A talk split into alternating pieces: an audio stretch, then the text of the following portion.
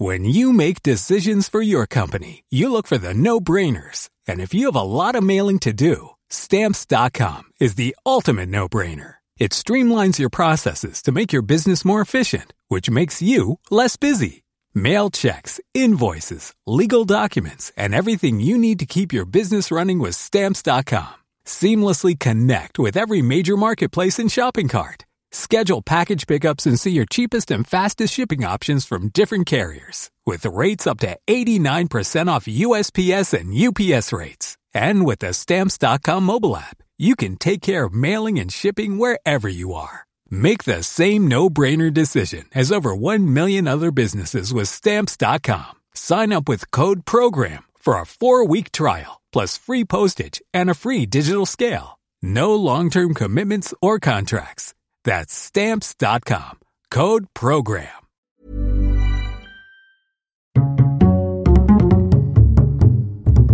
Culture G. Cultivez votre curiosité. Attention, tu vas attraper froid. Non mais enfile ton manteau ou tu vas choper la crève. Allez, dépêche-toi mon Jean-Pierre. Ces phrases, on les a tous déjà entendues mille fois. Mais la température seule peut-elle vraiment nous faire tomber malade? C'est ce que nous allons voir ensemble dans cet épisode. C'est parti.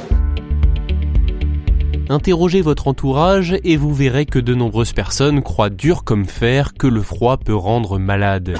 Disons-le d'emblée, c'est un mythe. Le froid n'est pas un virus, ni un vecteur de transmission des maladies. Il n'est pas la cause directe des rhinopharyngites, des angines, des grippes, des bronchiolites ou encore des gastro qui sévissent, il est vrai, plus durement en hiver qu'en été. Cela nous paraît donc logique de désigner le froid, il fait un coupable idéal. Mais si ce n'est pas lui la cause des maladies, alors pourquoi y en a-t-il plus quand les températures chutent?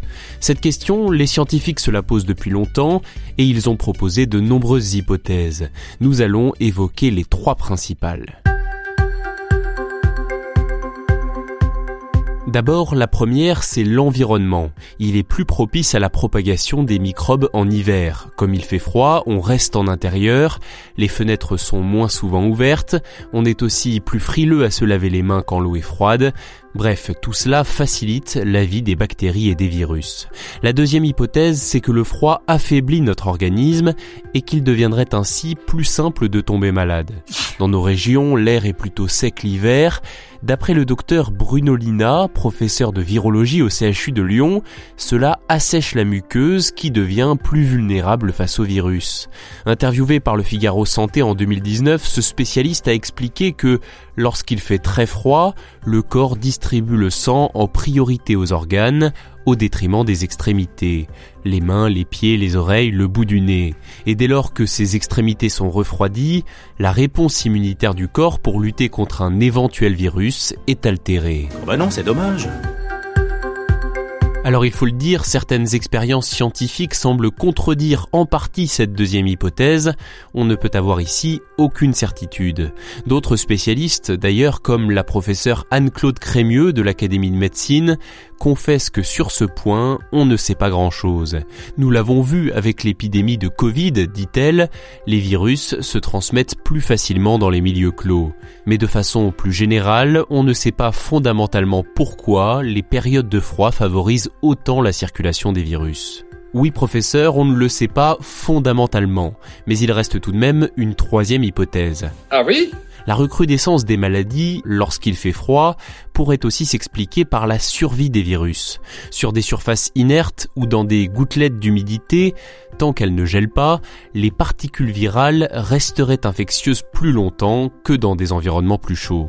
Et en plus, en hiver, l'exposition aux UV, aux rayons ultraviolets, est moins importante que le reste de l'année. On sait que les rayonnements ultraviolets sont des tueurs de virus.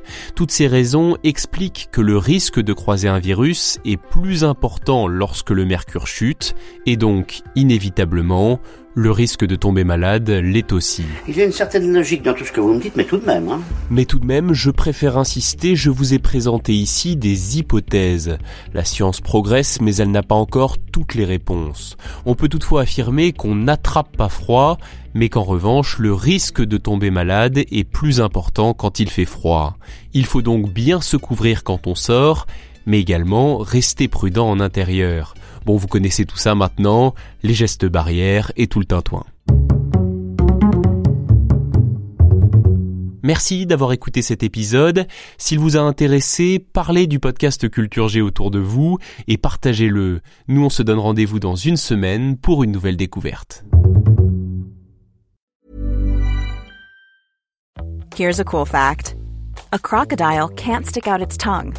Another cool fact, you can get short-term health insurance for a month or just under a year in some states. United Healthcare short term insurance plans are designed for people who are between jobs, coming off their parents' plan, or turning a side hustle into a full time gig.